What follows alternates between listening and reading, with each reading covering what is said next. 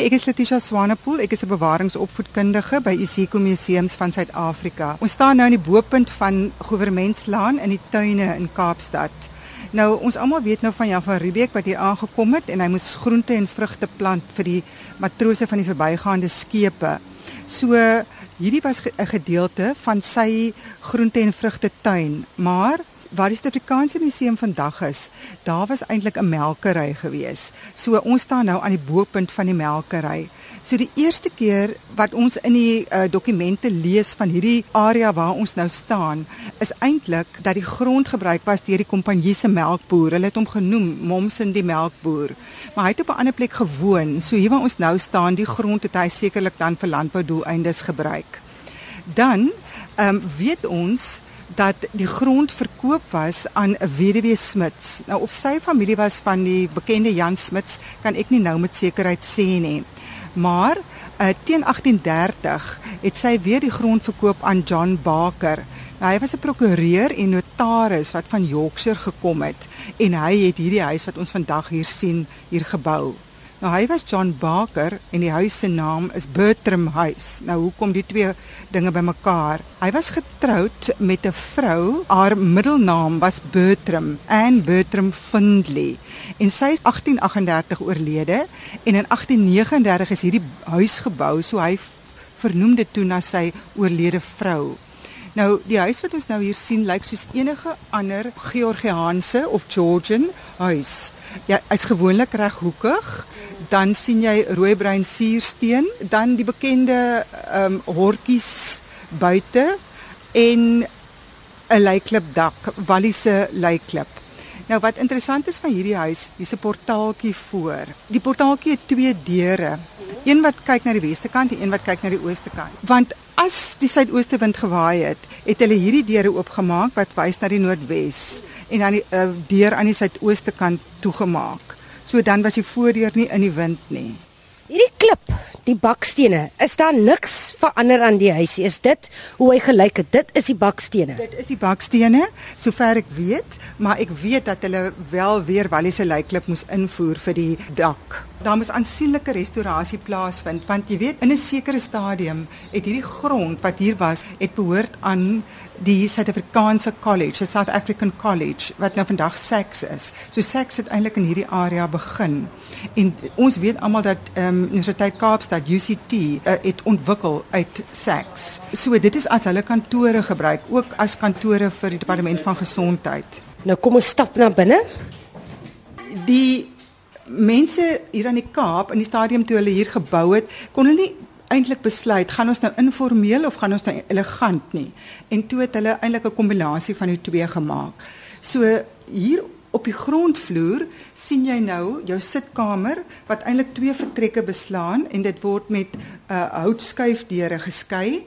Aan jou regterkant het jy die eetkamer en dan so 'n bietjie verder in kom ons nou by die biblioteek. Hierdie meubels en goed, is dit oorspronklike meubels? Dit is oorspronklik, maar ek kan nie vir jou sê John Baker het hierdie meubels gebruik nie. Daar is 'n erflating aan die museum gedoen deur Winfred Ann Lidderdale.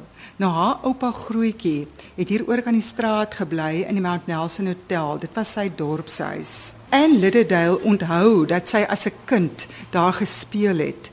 Nou en Liddedale en haar man het nie kinders gehad nie, maar hulle het 'n uh, groot versameling meubels en porselein en skilderye gehad en hulle het dit bemaak aan die museum um, met die idee dat dit moet uitgestal word in 'n huis wat die Engelse bydra tot argitektuur en lewenstyl aan die Kaap kan uitbeeld. As jy mooi kyk na die twee vertrekke want ons staan nou mooi in die middel van die uh, sitkamer, in die middel van die gang en aan die een kant sien ons die sitkamer en aan die ander kant sien ons die eetkamer.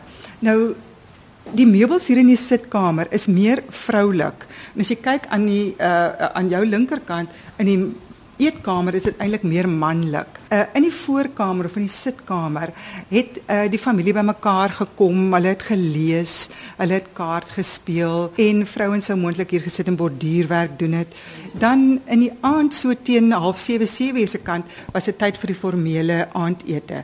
En dit is dan nou genuttig hier in die eetkamer. Na ete, dan het die mans hier agter gebly. Dan het hulle nou gesels en hulle het gerook en hulle het 'n drankie geniet terwyl die vrouens terug gegaan het na die sitkamer. En later het die mans by hulle aangesluit. Jy sien ook hier kenmerke van 'n Georgiaanse huis. Onthou ek het gesê hulle kon nie besluit wil ons elegant of in informeel wees nie, maar die informele kenmerk hier is die deure wat van die een vertrek in die ander een lei en suite. So jy hoef nie van die eetkamer af terug te kom in die gang en dan deurloop na nog 'n deur en terug in die biblioteek nie. Jy kan direk van die eetkamer na die biblioteek langsaan beweeg. So aanvanklik het elke vertrek eintlik 'n vuurherd gehad. Jy sien die uh, kaarte uitgepak op 'n klein tafeltjie, so mense sou in hierdie gedeelte van die sitkamer 'n kaart gespeel het. Jy sien 'n harp hierso, so dit is definitief vir musiek maak. En dan hierso sien ons 'n um, tafelklavier. Nou In Engels praat hulle van 'n square piano, maar hy's definitief nie square nie. Hy's nie vierkantig nie, hy's eintlik reghoekig. Maar hy het nie daai regop gedeelte agter wat vandag se klaviere het nie. Maar ons kan definitief hier sien dat hulle musiek gemaak het. Uh die muurpapier wat ons hier sien, moes hulle weer invoer van Engeland. Die oorspronklik dis nie die oorspronklike muurpapier nie. En dit was baie duur in daai tyd. So ons dink dit was net in die Engel, uh, onderste vertrekke waar die besoekers sou kom. So jy wil darem 'n bietjie ehm um, spog met jou geld en goed. So nou is ons in die biblioteek. Ja, jy sien die pragtige donkergroen kleur van die mure en hier sou die huisheer. Hy sou boeke hier gehou het, maar hy sal dit in sy skryfwerkie gedoen het, maar natuurlik sou hy sy besoekers ook hier ontvang het. Nou gaan ons by die trappe op. Wat is aan die bokant? Al die kamers, badkamers? Ehm um, badkamers nee, ek ek neem aan dat ehm um, hulle sou nog steeds in 'n bad in die kamer gebad het en 'n uh, 'n kommode, kommode, 'n commode gebruik het. Wat is 'n commode? Kommode.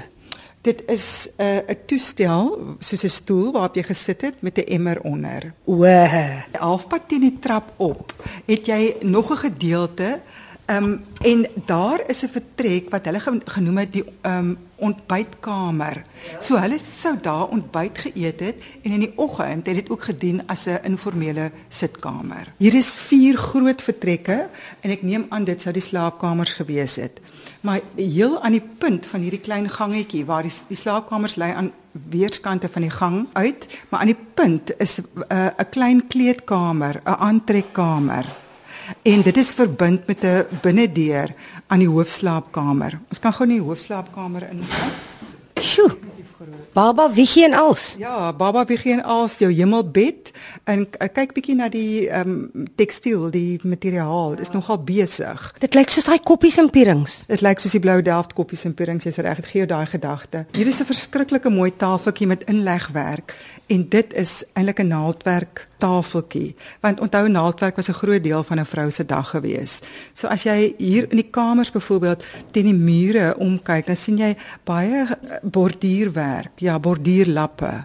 Uh in Engels praat hulle van samplers teen die mure en ek bedoel kinders moet van jongs af leer, meisies moet van jongs af leer om dit te doen. Heidi, ek dink dit is nogal die moeite werd om te kom kyk hoe lyk hierdie huis want Ons ken almal die Kaap-Hollandse huise soos Koopmans de Wethuis en Groot Constantia met die rietdakke en wit gekalk en die uh, groen hortjies of luike dan liewer. Ehm um, maar Bertram House is anders. Mense kan gerus kom kyk hoe die Engelssprekende deel van die bevolking geleef het aan die Kaap. En dit is reg oor kan die Mount Nelson Hotel.